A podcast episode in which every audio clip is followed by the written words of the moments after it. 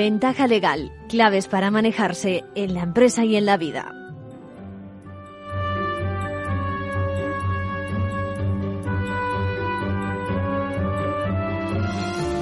Arranca Ventaja Legal este espacio comprometido con la divulgación jurídica desde el pluralismo, la independencia, la imparcialidad en definitiva, con un claro propósito, la elevación de la cultura legal de los ciudadanos. Bueno, hoy contaremos con la entrevista que le hicimos a Félix Alonso Cantorné, diputado de Sumar. Ya pusimos un adelanto de su visita en Ventaja Legal y Capital Radio en la edición anterior, cuando nos explicó su experiencia promoviendo la defensa de algunos casos, casos en materia de cláusulas abusivas. Y ahora vamos a escuchar las impresiones de un diputado que prácticamente acaba de aterrizar como el resto.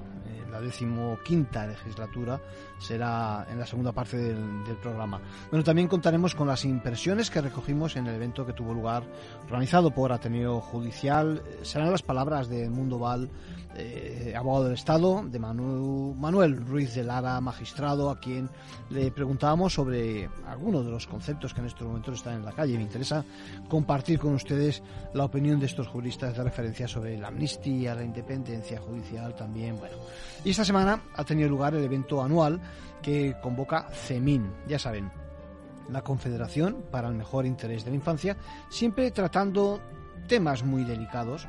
Eh, y de mucho interés para quienes, no solo para quienes sufren determinados problemas esos, sino también para los que trabajan alrededor de nuestra infancia y de nuestra juventud. Saben que pocas áreas del conocimiento están tan cerca de la realidad como el mundo del derecho, el mundo legal. Pues bien, esta vez se enfocó junto con los riesgos que la electrónica tiene en las redes eh, sociales y suponen para nuestros menores, un tema tabú, un tema como es el suicidio. No sé si están al corriente pero por encima de 10 personas al día se suicidan en nuestro país. Bueno, y el número de nuestros pequeños tampoco es despreciable. Pero bueno, eh, no hay que tener miedo, hay que ser valientes y conocer de forma profesional el asunto, este vertiginoso problema que constituye el suicidio juvenil. Así que estuvimos coordinando esa primera, esa mesa en su evento el pasado viernes eh, y por eso quiero compartir con ustedes algunas de las intervenciones de los profesionales con los que compartí mesa. Bueno, escucharemos también de la mano de Gemma Albuin Figueras, por lo tanto, coaching responsable de bienestar, en empresa y desempeño de una firma tecnológica. También asistieron al evento José Carlos Soto Madrigal, codirector del grupo de ayuda mutua para supervivientes en Princesa 81, y, y a Lola Herrera Agüero, licenciada en psicología, máster en psicología clínica y máster en duelo. Vamos a escuchar sus experiencias, fíjense bien. Además, todos ellos supervivientes de suicidio, eh, traducido que de una u otra forma han sufrido muy de cerca en sus propias carnes esta tragedia. Vamos ahora sí, ya empezamos el programa con la actualidad de la abogacía de mano de nuestros compañeros Isabel y Mercedes.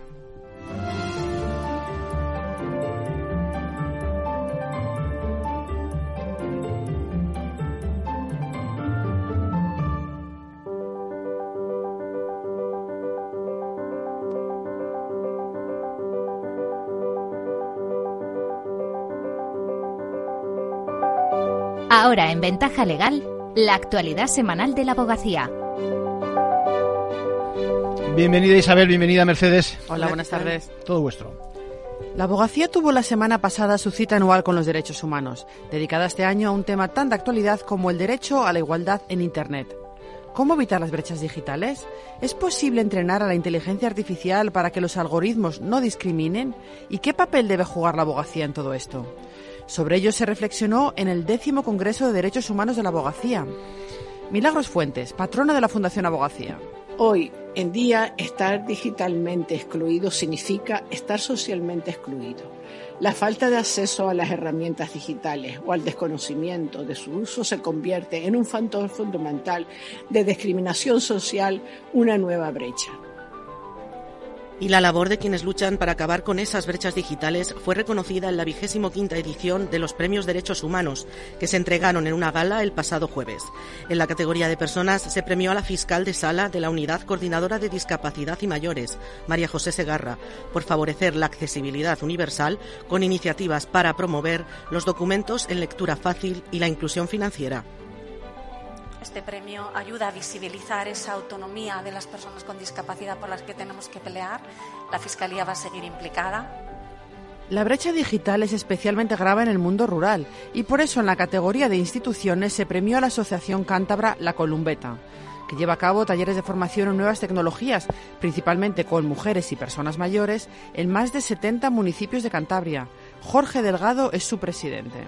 Nosotros eh, formamos, informamos y, eh, y, acompañamos en todo el proceso eh, de aprendizaje. Es decir, en función de las necesidades que tiene, intentamos dar una respuesta muy ajustada.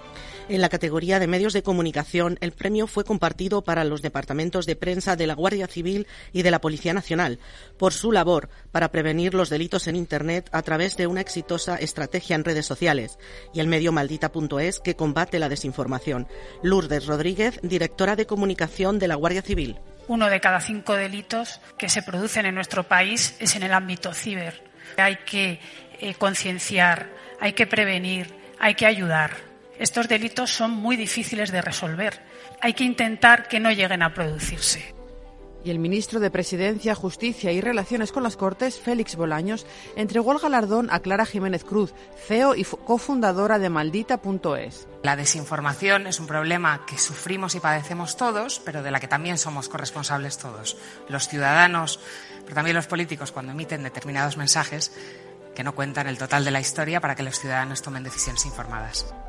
El premio Nacho de la Mata, creado en 2012 para reconocer la labor de personas o instituciones en favor de la infancia más desfavorecida, fue para la psiquiatra marroquí Amina Bargach, que ha dedicado su carrera a la defensa de los menores migrantes. Creo en los menores. Es que tendríamos que hacer es realmente ofrecerle una escucha interactiva, meterle en, con buenas condiciones, que tenga todas una respuesta válida para sus derechos y sus necesidades. Este mensaje a favor de la escucha activa, lanzado por Bargach al inicio del acto, fue recogido por todos los demás premiados, que incidieron uno tras uno en la importancia de escuchar activamente para incluir a todos y no dejar a nadie fuera en la sociedad digital.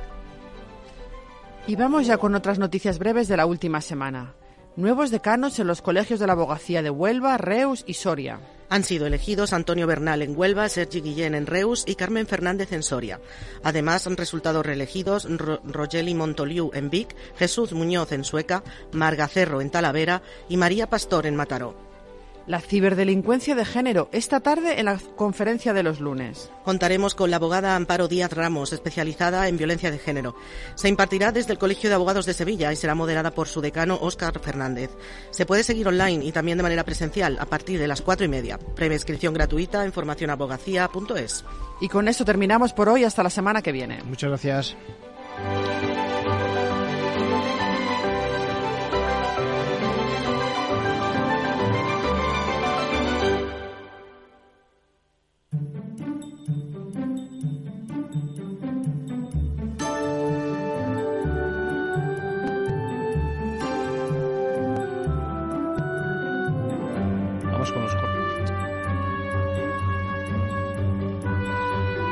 Bueno, no sé si a ustedes les pasa, eh, imagino que son conscientes de que hay bastante confusión en la calle sobre una serie de conceptos, ¿no? Así que estamos hablando de eso, de la amnistía, de, la independencia judicial, de, yo qué sé, de tantos conceptos que se abren en estos momentos a la calle. Eh, así que yo creo que mejor que contemos con eh, voces autorizadas, en este caso, sobre un concepto como ese repito, la amnistía, ¿eh? y para eso quiero que recojamos las palabras que nos hizo en su momento, que nos facilitó Manuel Ruiz de Lara, magistrado. Yo creo que seguro que nos iluminan acerca de qué es eso de la amnistía y cuál es el encaje constitucional. Bueno, la amnistía no tiene encaje en la Constitución por varios motivos. En primer lugar, porque la Constitución prohíbe los indultos generales, la amnistía sería un borrado de los delitos. En segundo lugar, porque vulnera el principio de igualdad de los españoles. Un ciudadano que cometa un delito probablemente, como no tiene ese poder de influencia, no es político, no tiene ese poder de influencia del gobierno, no se va a ver favorecido por una ley de amnistía en concretos delitos que cometa. En segundo, en tercer lugar, eh, la propia exposición de motivo es una falacia. El presidente del gobierno dijo que la amnistía el motivo era porque así se evitaba el gobierno de una opción política distinta, con lo cual todo lo que pone la exposición de motivos es eh, una falacia. Y en cuarto lugar, y lo más importante, es una invasión de la potestad jurisdiccional de juzgar y hacer, y hacer ejecutar los juzgados. Se trata de dejar invalidar las resoluciones judiciales, invalidar la orden europea de detención y entrega que están actualmente en vigor y de hecho lo dice la propia ley de amnistía, por la mera entrada en vigor de la ley quedarán sin efecto la orden europea de detención y entrega. Y además de todo esto, de ser inconstitucional es que vulnera también el derecho comunitario, porque pone dificultades para el planeamiento de cuestiones prejudiciales ante el TJUE y no se adapta a dos directivas, una en materia de malversación de caudales públicos y otra en materia de terrorismo que prohíbe expresamente toda actuación de poderes públicos que tiende a evitar la persecución de delitos terroristas. Y en este punto, y con esto termino, tiene una, me llama mucho la atención que amnistía a determinados delincuentes por delito de, de terrorismo que no hayan sido condenados, sin embargo, a los que hayan sido condenados no lo amnistía, con lo cual la propia ley establece ya un principio de desigualdad en la aplicación de la misma tiene muy claro el concepto. Y ahora vamos ahora con otro enfoque, ¿eh? el de un abogado del Estado, decía el Mundo Val, quien también nos aporta sus impresiones sobre la misma idea, la amnistía. Bueno, la, amnistía es netamente inconstitucional simplemente con, el, con dos argumentos. El primero es que si no se permiten los indultos generales no se puede permitir la amnistía que, es que va más allá.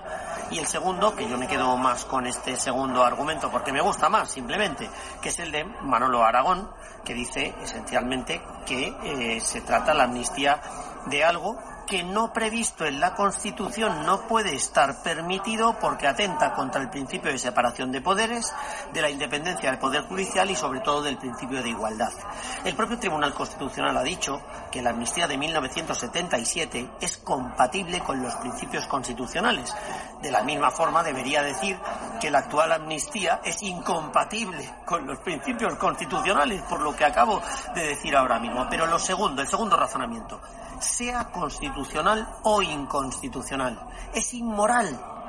Se está perdonando a unos señores que se les perdona por ser políticos, por tener siete escaños y por depender la investidura de Pedro Sánchez de que le voten a favor es decir, establece un privilegio respecto a la clase política que los ciudadanos normales que cumplen con sus obligaciones no tienen, pero sobre todo que es que los ciudadanos que delinquen y cometen los delitos de malversación y de desobediencia no son amnistiados. Estos sí que son amnistiados porque tienen siete votos de los cuales depende Pedro Sánchez, lisa y llanamente. El Mundo Val cita a Manuel Aragón, un jurista de prestigio donde los haya también. Bueno, y en las últimas fechas además se acelera la cosa y el colectivo judicial, vamos a decirlo así, se siente algo más que incómodo. ¿eh? Quiero escuchar entonces las palabras acerca de la independencia judicial en boca de Manuel Ruiz de Lara eh, en aquel evento, ya digo, que organizó Antonio Judicial sobre, sobre estos temas. El ataque a la independencia judicial es continuo. O sea, hay numerosos episodios que uno es muy difícil resumirlo, desde el nombramiento de la ministra de Justicia como fiscal general, desde el intento de renovar el Consejo mediante otra falsa política, de rebajar las mayorías parlamentarias para renovar el Consejo General del Poder Judicial. El Consejo ha declarado inidóneo al actual fiscal general del Estado para ejercer sus funciones. Ataques continuos a la independencia judicial y presentación incluso de querellas contra vocales del Consejo por defender al fin y al cabo el Estado de Derecho y la independencia judicial. Hay un ataque continuo, que la finalidad de ese ataque es un proceso muy similar a Argentina. No se trata de llegar a Venezuela, sino de aparentar ante la Unión Europea que hay un Estado de Derecho, aparentemente formal, que no deja de ser un escenario de cartón piedra y que detrás de ello solo se rige por cadenas de favores de tal forma que no hay lo que sí hay ahora, que es la independencia judicial y jueces que resuelven conforme a derecho y controlan el poder político. Eso es justo lo que se quiere evitar con toda esa retaila de ataques y de desprestigiar al máximo a la carrera judicial y a la judicatura. Todo aquel juez que no dice una resolución que sea conforme al gusto o al interés del gobierno será un prevaricador o ejercitará el laufer.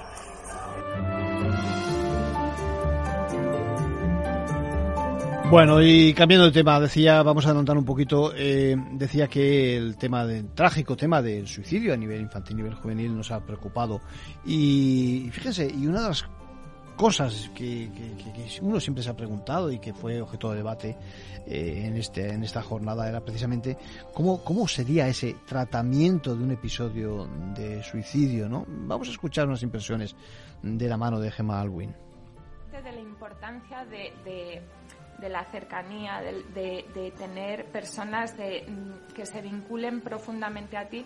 Hay, una, hay algo que siempre, que siempre tenemos en cuenta cuando una persona está llegando a, se la puede identificar como que está en peligro, es fundamental nombrar la palabra suicidio. Es decir, ¿has pensado alguna vez en suicidarte? En este momento en el que estás, ¿piensas en el suicidio como una salida? Esto le tenemos muchísimo miedo, ¿no? Porque, ¿y si nos dice que sí? ¿Qué hacemos? Pues nuevamente sostener, acompañar, apoyar, no invalidar al otro, ofrecerle todos, todos los servicios de ayuda, gracias a Dios en nuestro país cada vez hay más, estar cerca de ellos, la parte de estar ahí para el otro, no, no esperar a que el otro venga a decirme no sé qué cosa, estar ahí, buscar ese contacto. Y por supuestísimo, en el momento que, que, identificamos que esa persona puede estar en riesgo vital, que elabore una lista con sus personas más cercanas de referencia y la lleve siempre consigo. Porque en un momento de crisis bloqueamos y no nos damos cuenta ni de a quién puedo llamar, ni de, ni de para qué quiero llamar a esa persona. ¿no? Entonces, tener claridad sobre cuál es nuestro entorno de apoyo más cercano es fundamental. Y en caso de que no lo tengamos, porque por desgracia podemos sentir que no lo tenemos, tirar, por supuestísimo, de los recursos que a día de hoy tenemos en nuestra comunidad.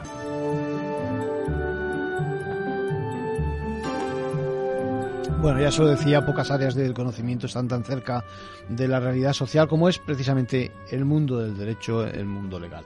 Bueno, cambiando de tema, es decir, esta semana hemos tenido eh, novedades en el plano, pues eso, jurisdiccional, eh, una en particular que afecta a muchos de los ciudadanos, es decir, sobre la compatibilidad de los apartamentos turísticos y esas comunidades de vecinos. Complicada la convivencia muchas veces, el uso particular o familiar y ese denominado apartamento turístico, se producen conflictos.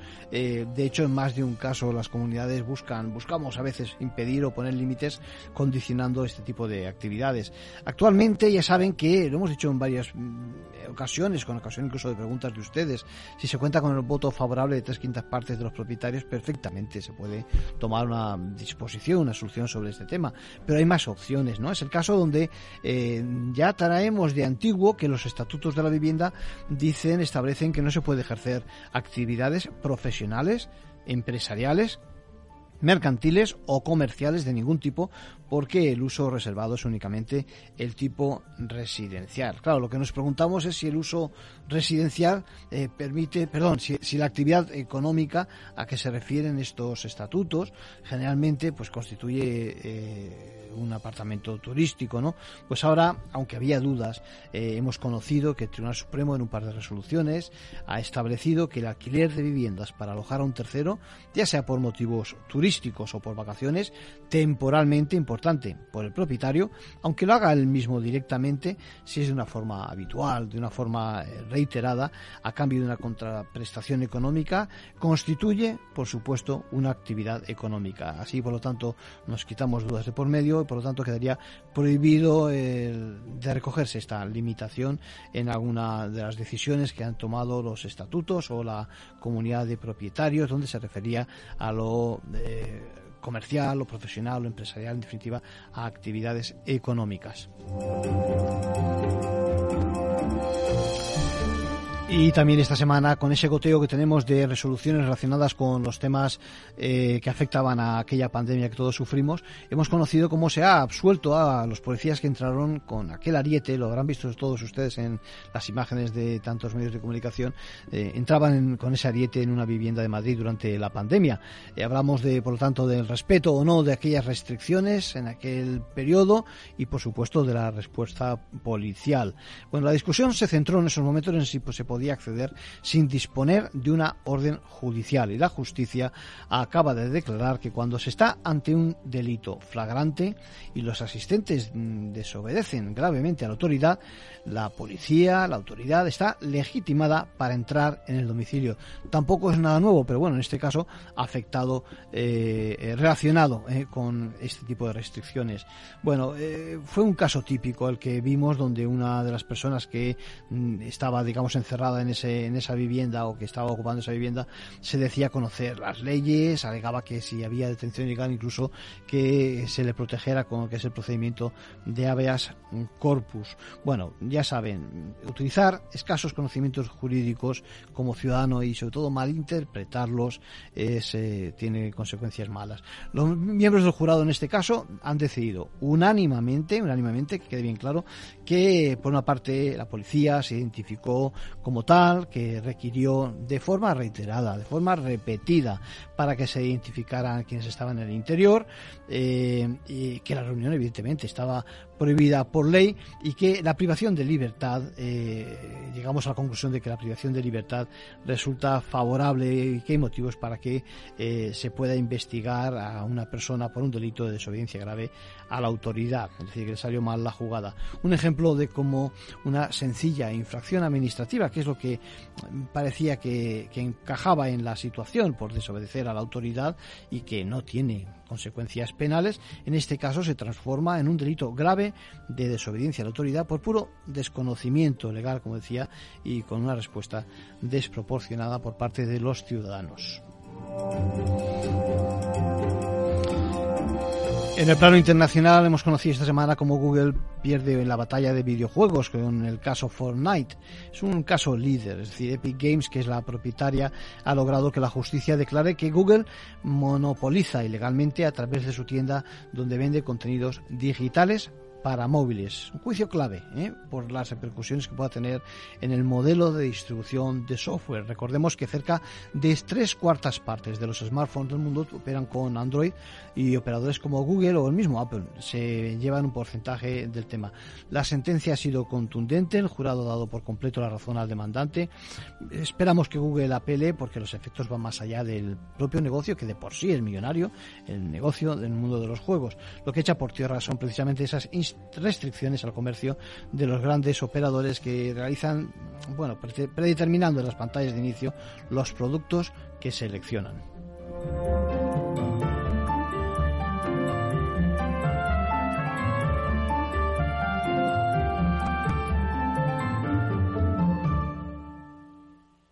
Este es un mensaje para todos los oyentes de radio y es solo para decir gracias. Gracias por dedicarnos tres horas cada día. Gracias por escucharnos en casa, en el coche, en el trabajo, en un móvil o donde sea, en directo o en podcast. Gracias por tu fidelidad, porque gracias a ti, la radio sigue siendo un gran medio, el más creíble, en el que más confías y el que mejor te informa y entretiene. El medio del día a día, de la actualidad al instante y que te acompaña siempre estés donde estés. Radio Value, la asociación de radios comerciales te da gracias a ti. Capital Radio. La genuina radio económica. Capital Radio 103.2 en la Comunidad de Madrid hemos iniciado el programa Cervicam, la detección precoz de cáncer de cervix en mujeres sin síntomas de entre 25 y 65 años. Es importante que cuando recibas la invitación participes y ganes en salud. Una detección precoz puede ser vital en la enfermedad. Mientras tanto, mantén los controles habituales con tu matrona. Campaña financiada por la Unión Europea Next Generation, Plan de Recuperación, Gobierno de España, Comunidad de Madrid. Disfruta de la mejor cocina gallega en Montes de Galicia. Todo un clásico moderno en el barrio de Salamanca. Disfruta de la variada dieta atlántica, de las mejores carnes y pescados tratados con respeto y transparencia y regados con una de las mejores bodegas de la zona. En grupo, en familia o en pareja, Montes de Galicia te ofrece el espacio perfecto en cada ocasión.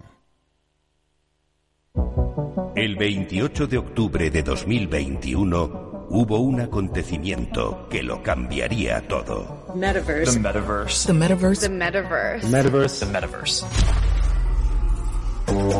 Llega a Capital Radio la nueva temporada de Metaverso en la Frontera.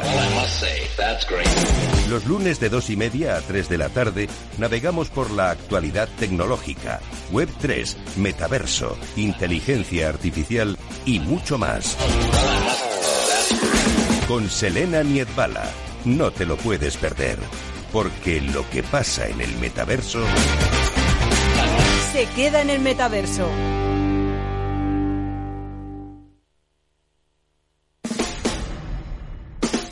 Escucha cada día entre las 8 y las ocho y media de la noche el balance de los deportes con Paco Lloret, la emoción del fútbol y la pasión del deporte en el balance.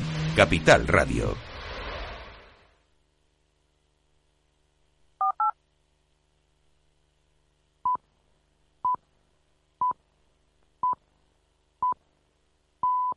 Ventaja legal con Arcadio García Montoro.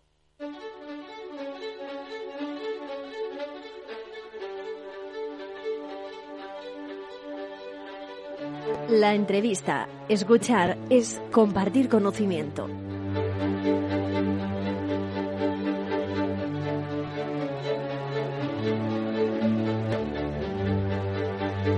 Bien, pues entre los invitados de Ventaja Legal, Capital Radio, tenemos a protagonistas siempre de la vida jurídica, referentes de nuestras instituciones, tenemos a ciudadanos que lideran pues causas que nos interesan, muy loables, de, de, quienes defienden a nuestros mayores, un capítulo que nos interesa, también a nuestros menores, los que contribuyen a pues eso, a, mejorar la vida de esos vulnerables. Eh, pero también queremos tener una perspectiva personal de, de nuestros invitados, ¿no?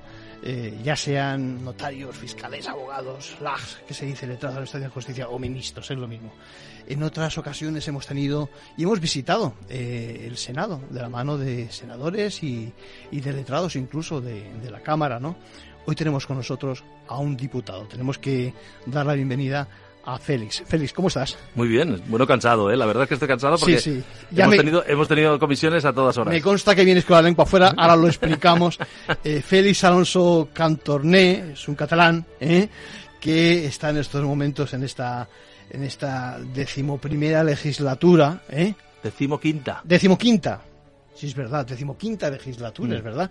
El otro día además eh, se produjo la apertura. Y una legislatura especial donde las haya. ¿eh? Es que igual es empezar demasiado fuerte desde el principio, pero se aproximan tiempos complicados, ¿no? Sí, complicados de mayorías, de minorías, de reclamaciones por todas partes, ¿no? De enfrentamiento, de crispación. ¿Qué me cuentas? Pues mira, no sé qué pasa, igual soy yo, que siempre que voy a los sitios parece que sea histórico. Y la verdad es que quiero un poquito de tranquilidad, pero ya me gustaría, porque además yo creo que los españoles se la merecen, ¿no? Se merecen un poquito de tranquilidad y Sí. que las cosas vayan adelante. A veces algunos pensamos desde la calle que rebajar el tono Sí. ayudaría. Eh, a mí me consta que luego entre vosotros, eh, pues las relaciones son distintas, son de otro tipo, pero a veces la transmisión, digamos, de la imagen que transmitís es un poco, es un poco dura. Es Sí, demasiado enfrentamiento cuando hay que estar eh, por fer feina, por decirlo en catalán, Sí, decir, por sacar adelante, sacar adelante el, el tema, ¿no te parece? ¿Eh? Cuéntanos un poco, eh, eres periodista, ¿eh? Sí. por lo tanto sabes de estar ante los medios y, y además fuiste alcalde, Sí, ¿correcto? ocho años. Bueno, durante ocho años. ¿Y llegas ahora al Congreso? ¿Es la primera vez que llegas al Congreso? No, es la segunda. es la vez, segunda. ¿no? Bueno, he estado en dos legislaturas, esta es la tercera legislatura, Sí. pero hubo una, no sé si, bueno, claro, la- tú sí que te acordarás, pero no sé si la ciudadanía se acordará, que fue muy corta, que nos presentamos en, en- se le- las elecciones fueron el 20 de diciembre del 2015 Ujú. y luego se tuvieron que repetir en el 2016. Entonces Ujú. estuve en ese, tram, en ese tránsito, tramo, sí. digamos, en ese tramo, y luego la siguiente. Y luego Ujú. ya no, luego ya me sacaron de las listas. Como te decía, yo creo que es distinta, ¿no? Esta, es decir, que esta es, no sé, a ver, a veces dan ganas de decir constituyente por aquello de que parece que vienen nuevos tiempos, vienen nuevos cambios. No hemos dicho que tu grupo político es precisamente Sumar. Sí. ¿Eh? Bueno, igualmente, por eso te decía que yo también en el 2015 tuve esa sensación. De hecho, claro, como es la primera vez, tienes más emoción, tienes eh, es otro es otro nivel. Ahora tienes más responsabilidad. Al menos yo eh, tengo esa, esa percepción personal. Y entonces, en el 2015 también habíamos roto el bipartidismo. Acordaros que éramos 69 más 2, o sea, eran 71 diputados que no pertenecían ni al PP ni al PSOE.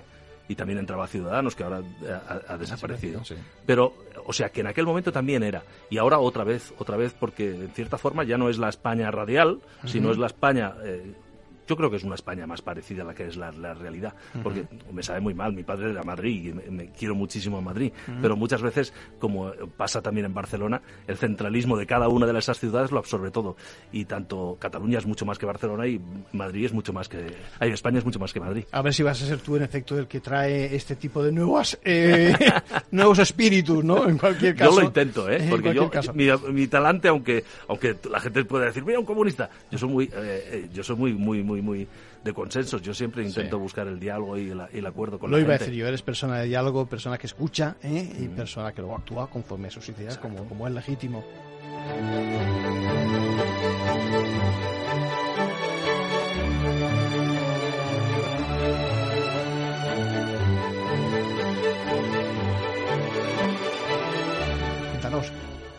Qué comisiones estás? Me consta, me consta que acabas de aterrizar. Cuando digo aterrizar, eh, que vienes con la lengua afuera, eh, porque estás donde en defensa, ¿es así? Sí, estoy en vicepresidente de segundo de defensa. Sí, en, en, en, en- temas de movilidad, puede ser. Sí, en transporte y infraestructuras. Y, porque de hecho esa, esa podría ser mi especialidad. Yo no soy, yo soy periodista, por lo tanto no soy especialista en nada. Bueno. Pero, pero como he, he trabajado mucho ese tema, he liderado diferentes movimientos y plataformas de movilidad, pues, pues eh, siempre he, he- he tirado para, para ese. Y para hay ese una campo. tercera comisión, Y en esa soy portavoz. ¿no? vale. Soy también portavoz de seguridad vial. Sí.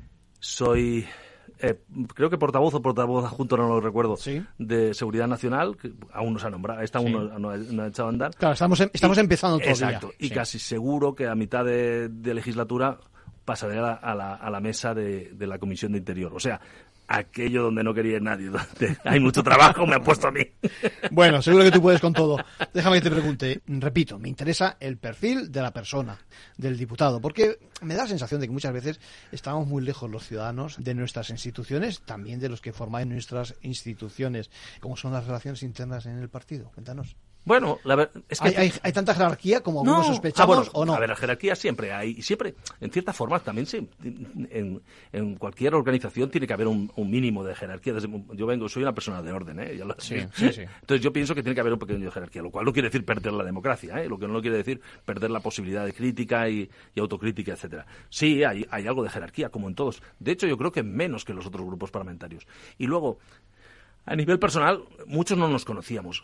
Yo conocí a algunos, también, también de otros grupos parlamentarios, y, y- y, son, son, son gente normal. Si al final, eh, o sea, es que pensamos que son, somos diferentes los diputados. Algunos se cree diferente, pero somos igual que los demás. Somos un reflejo de la sociedad. Y por tanto, la- las relaciones humanas, pues eh, hoy por hoy son buenas.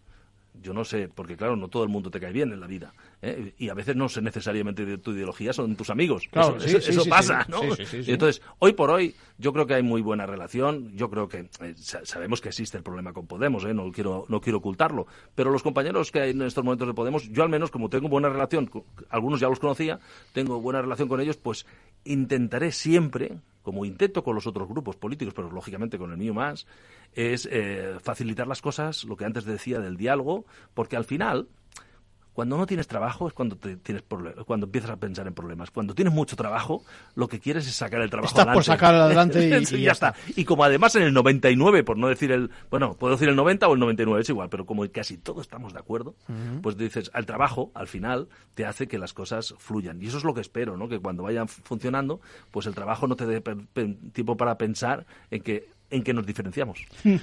Eh, te voy a preguntar, porque claro, estamos hablando de un poder, que es el poder legislativo en Sí. este caso.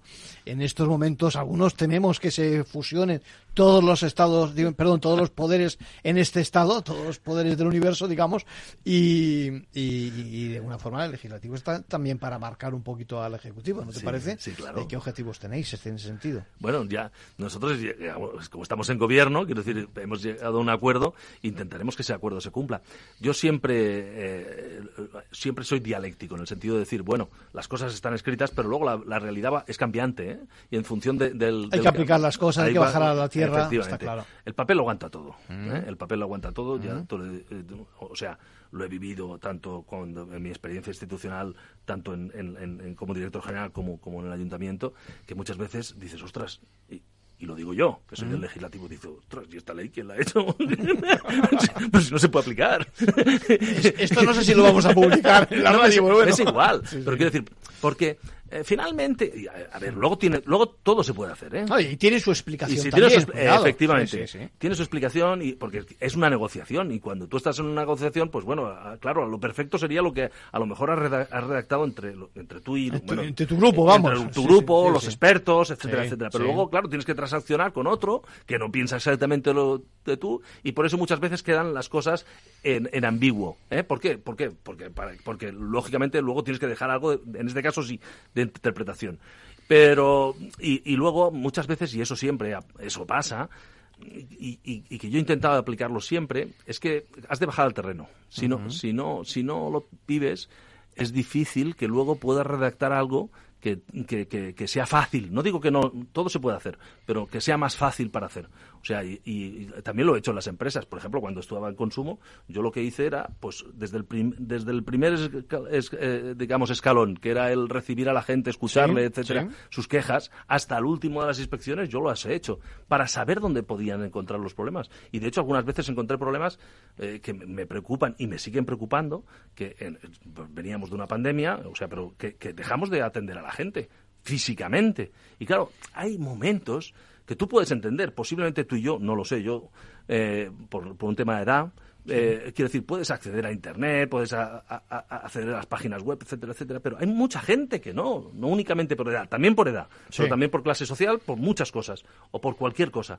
Y entonces, La a brecha tecnológica. La brecha tecnológica, y, y- y- y- y no únicamente, pero tecnológica sobre todo, quiero decir, eh, existe, y por tanto tú tienes que dejar la puerta abierta, porque si las administraciones son una barricada, al final la gente no te vendrá, no considerará que es- eso es absolutamente necesario y que estás ahí para protegerle a él, para darle ayuda, para, para, para, para ser eso, lo que queremos ser, no sé, un Estado social que, que pueda, que pueda servir al, al- al público. Y eso muchas veces la- las propias dinámicas, que también puede pasar en cualquier empresa, se cierran y dices, ostras, pero ¿cómo puede ser? Si, Nos sí". hemos alejado de lo que- Y entonces sí, yo creo que es, es- eso, eso cuando lo vives te das cuenta y lo arreglas. Entonces, con el papel también pasa a veces eso. Claro, cuando tú tienes que aplicarlo te das cuenta y dices, ostras, Mm. pero esto podría ser más sencillo. Por eso yo creo que la política, muchas veces, yo soy de la escuela más francesa, ¿no? Es Mm. decir, yo pienso que la gente, los políticos, primero, es bueno que vayan a, que, que, entra- que, que vivan el mercado de trabajo, ¿no? no entren directamente en la política. Pero luego, por otro lado, pienso que el mejor, eh, eh, digamos, eh, eh, forma de aprender es el ayuntamiento. O sea, que la Es gente, que, te la lo- gente te pase lo iba a decir ahí. yo ahora, estoy viendo al alcalde más que al diputado. Sí, ¿eh? yo soy al- Sí. Es que no, lo- Sí. no lo dejas ser nunca. No dejas ser nunca. Bueno, sí. Entonces, claro, ahí lo aprendes. Porque aprendes muchas cosas, de muchas cosas diferentes y te das cuenta, ostras, las necesidades que tiene. Déjame que lleve las cosas también a, a mi terreno, a mi terreno, a mi terreno que es el jurídico.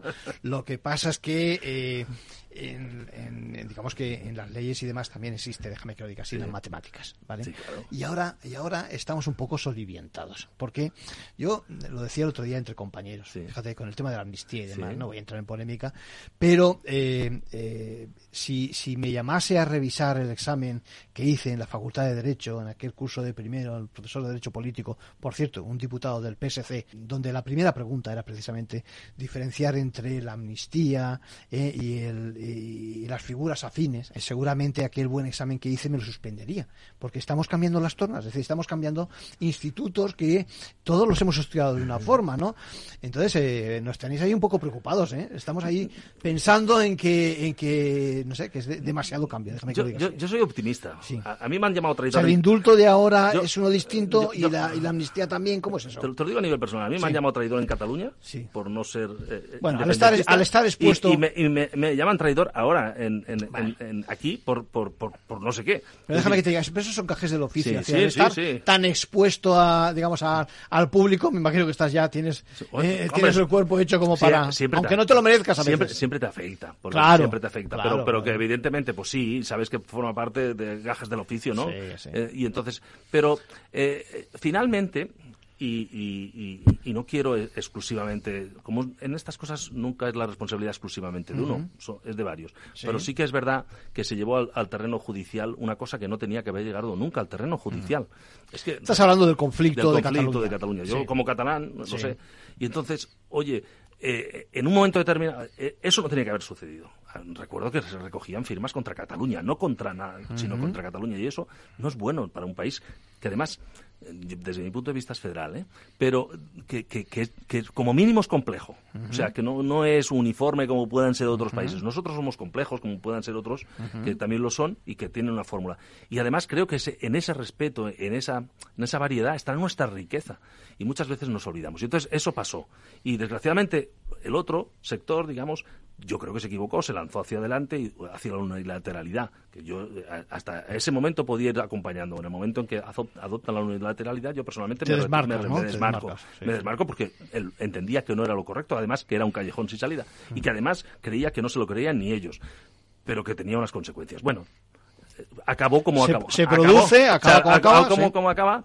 Y entonces ahora se produce una posibilidad, efectivamente, de llegar, una igual que fueron los indultos, que yo creo que, como catalán te lo digo, ¿eh? no, es, no, no tiene nada que ver, y te lo he dicho, bueno, lo he dicho Sí. fuera de micrófono, Sí. ¿no? que a mí me hacían scratches, me hacían, Sí. me hacían manifestaciones, me, me giraban la cara en el supermercado, no- a mi mujer no la dejaban ir a... No, no, no, en algún bar no, le- no la sirvieron. Eh, Esa es- parte de la exclusión no está bien, ¿eh? es- Exacto. Y entonces, eso eh, podía estar en un momento determinado en los pueblos, en el según qué pueblos de, de Cataluña. Eso ya no se da. Ya. O sea, eso ahora la gente ya otra vez vuelve a la normalidad, que además era muy bueno, es muy bueno, porque en Cataluña hemos perdido 10 años. Y entonces esos 10 años es una pena que se hayan perdido y ahora estamos en esa normalidad y estamos muy satisfechos. Creemos que la amnistía, independientemente de que pueda gustar, no pueda gustar, etcétera, creemos que es otro paso para la, para la convivencia, que además, en este caso, no sé quién lo decía el otro día, que eh, al que beneficia finalmente, aparte de, la- de toda la convivencia de los españoles, que eso Sí. creo que es muy positivo, es al Partido Popular.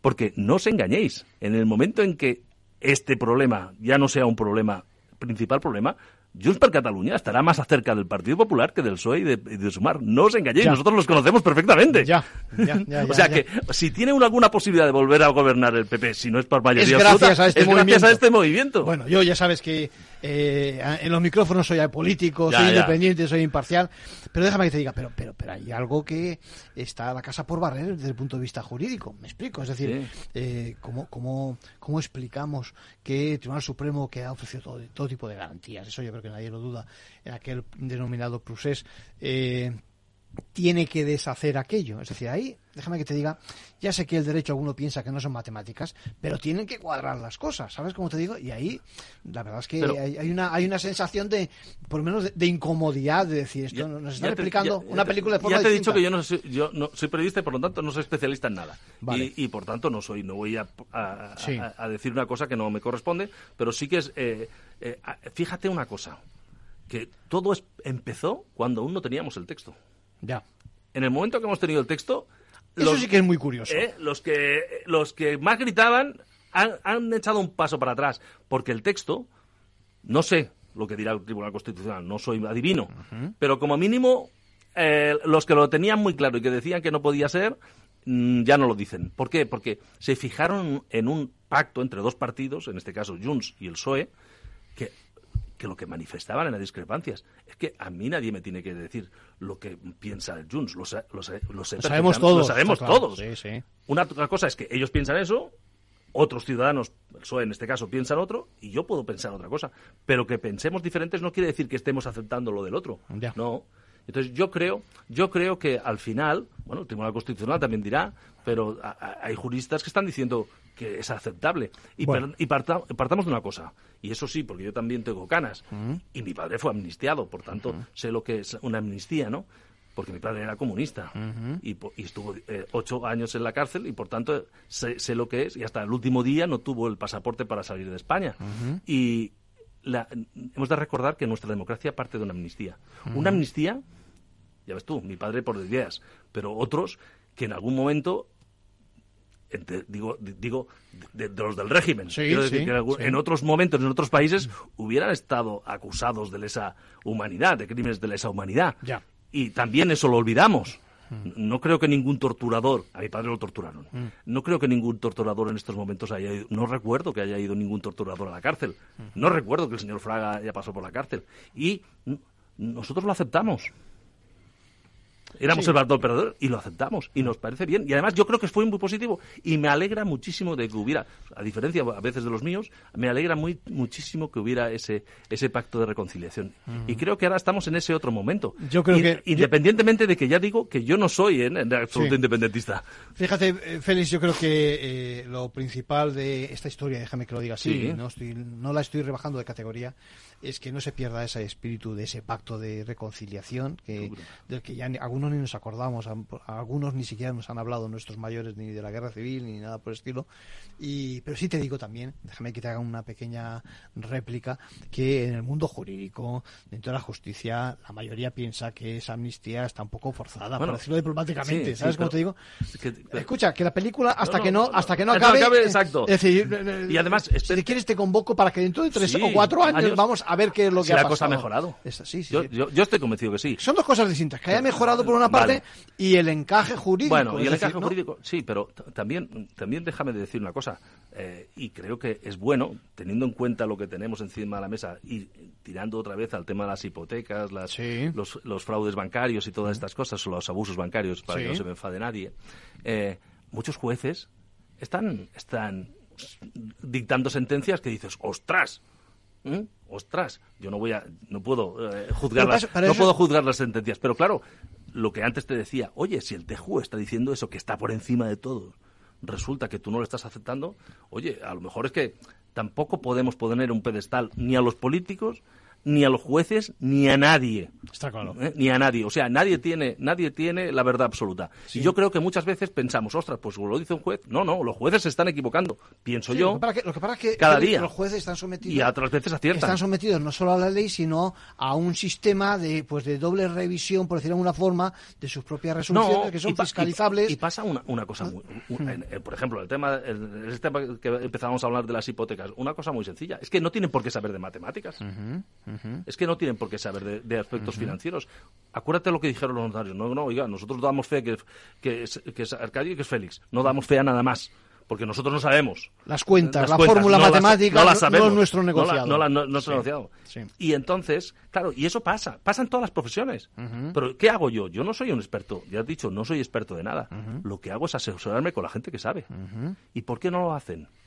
¿Y por qué si ven que no hay una cuota, ah, dan, dan la razón al banco y no se la dan al ciudadano? estamos en batallas hay que ver el final de la guerra Sí, ¿no? sí, de por alguna supuesto. forma. Entonces, no quiero es una decir que expresión lo- muy acertada o sea, pero bueno pero eh, quiero decir sí. que, lo- que los jueces, igual que nadie, tienen la verdad absoluta. Bueno, vamos a ver dónde acaba la cosa. Lo Mm. importante es que no haya enfrentamientos. Lo Eso importante es. que cojamos ese espíritu que estás diciendo tú. ¿eh? Mm, Vamos a decir de alcalde, yo creo que más que de alcalde, de gente con empatía, con empatía que quiere estar por solucionar las cosas y que ustedes no lo ven, pero aquí viene con un montón de papelotes, con un montón Mm. de cuestiones pendientes que Sí. son las tareas que le tocan a partir de ahora y que esperemos, esperemos contar contigo para que nos vayas contando pues cuál es la evolución ¿eh? y en definitiva cuáles eh, qué son esas cosas que hacemos por España, ¿no? Que, no- que tienen que salir adelante y como sea. Yo soy un obrero del Parlamento y por Sí. tanto voy a trabajar eh, un paleta. eh, Voy a poner un ladrillo. Paleta en catalán otra. es un albañil. Ah, es Para verdad. que- Para que, para que nos entienda, es decir, un albañil, gente una- de a pie. Yo, yo ¿eh? soy gente de a pie que va a poner un ladrillo sobre otro para construir un país que sea más solidario y sobre todo que entre en el diálogo y que busque la- eh, eh, que evite el enfrentamiento, porque creo que no, no beneficia a nadie. Félix Alonso Cantorné, don Félix, déjame que te diga Bueno, no. ¿Eh? nuestro diputado que hoy se ha abierto en nuestros micrófonos. En canal. Eh, gracias por traernos tus impresiones. ¿eh? Vamos a ver cómo evoluciona la cosa. Yo no soy tan. Mm. Tú no eres tan optimista. Yo es que soy optimista de, de fe. Yo, de- yo sabes qué pasa. Cre- creo que al final hay cosas que no van a prosperar como se están planteando y el problema está es la- en la sensación que dejamos en la gente. Eso que- sí me preocupa. eh, que la, la sensación de la- que, que dejamos en la gente que, que al final piensa unos, los diputados, Mm. que sois nuestros representantes, Sí, sí, ojo, por supuesto. eh, pues estáis lejos de la realidad, entiéndeme. Yo no creo que sea así, pero eh, en cualquier caso vamos a ver cómo, cómo, cómo evoluciona la cosa ¿eh? y contamos, por lo menos con tu parte en ese sentido, con los mejores esfuerzos, me consta, y con la mejor de las voluntades. Por lo tanto, Yo estoy muy pegado al terreno. Gracias por pisar los micrófonos de aquí de. por- No por- los piso por porque pasar, si- porque si por lo- pasar, no has pisado nada, ¿eh? por pasar por los micrófonos de Capital Radio y de Ventaja Legal. Y vamos a seguir en contacto. ¿eh? Un abrazo. Igualmente, muchas gracias por por invitarme.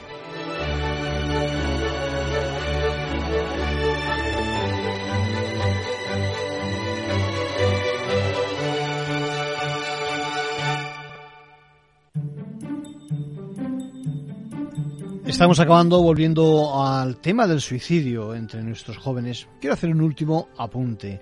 Nos aproximamos a fechas donde solemos estar todos, ser todos más sensibles. Y quiero que recordemos un consejo y una apreciación de los profesionales, en este caso la de Gemma Albuin en el evento de CEMIN que les adelantaba, sobre precisamente la rigidez cognitiva y los efectos de la baja autoestima eh, a esos efectos.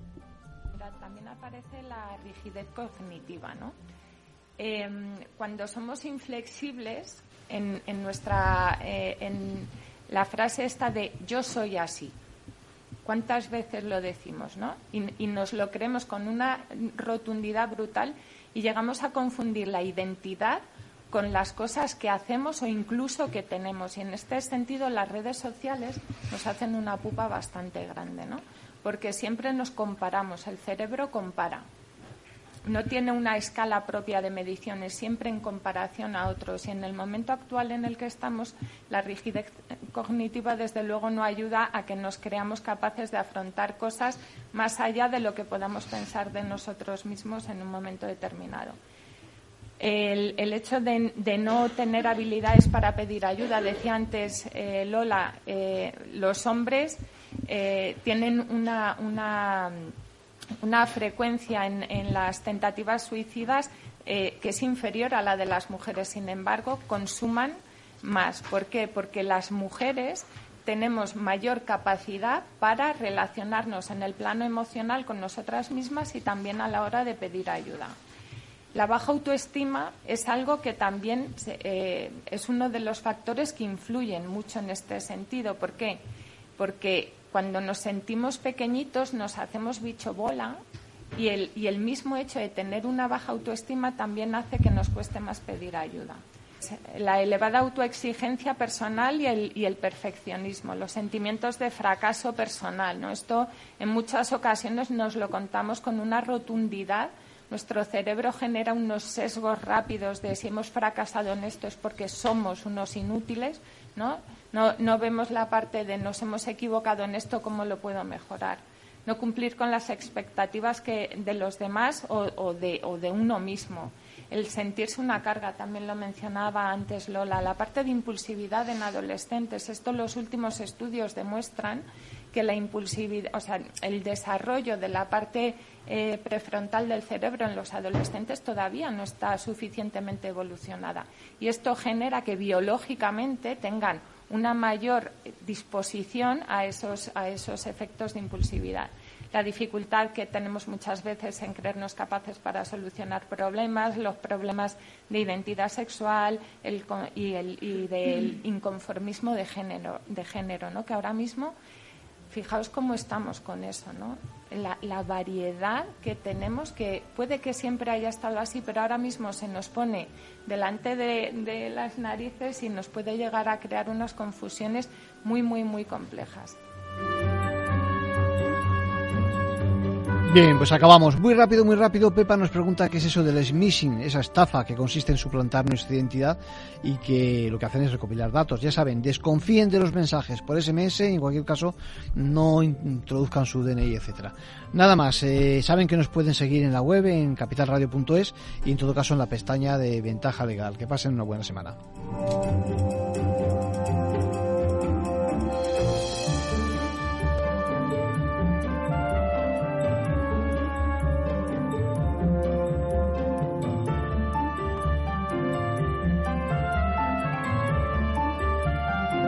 Ventaja legal con Arcadio García Montoro.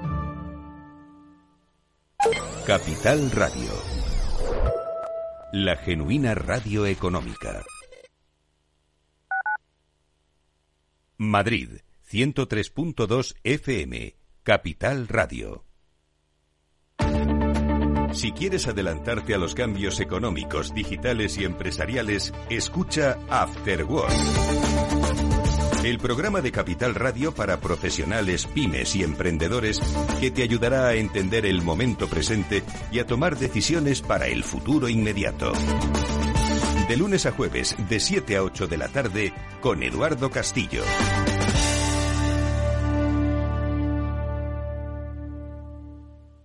¿Sabes cuál es el mejor dial para escuchar Capital Radio? Tu móvil. Ya tienes disponibles las versiones de iOS y Android de Capital Radio. Y si quieres escucharlas en tu coche, lo tienes muy fácil. Empareja el Bluetooth de tu coche con tu móvil o tableta, entra en la app de Capital Radio y ya lo tienes. Escucha Capital Radio en digital. Y si te preguntan qué escuchas, no lo dudes.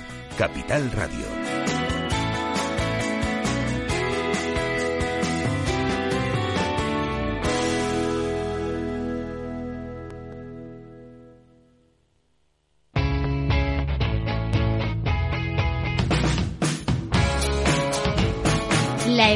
Despierta.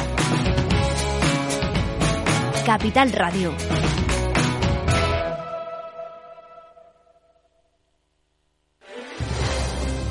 Si quieres entender mejor todo lo que rodea a nuestro sector alimentario, tienes una cita en La Trilla. Un gran equipo de especialistas te acercará a la actualidad económica y política desde el campo hasta la mesa. Conocerás sus principales innovaciones sin olvidar las producciones más tradicionales. Los sábados de 8 a 9 de la mañana con Juan Quintana, La Trilla de Capital Radio.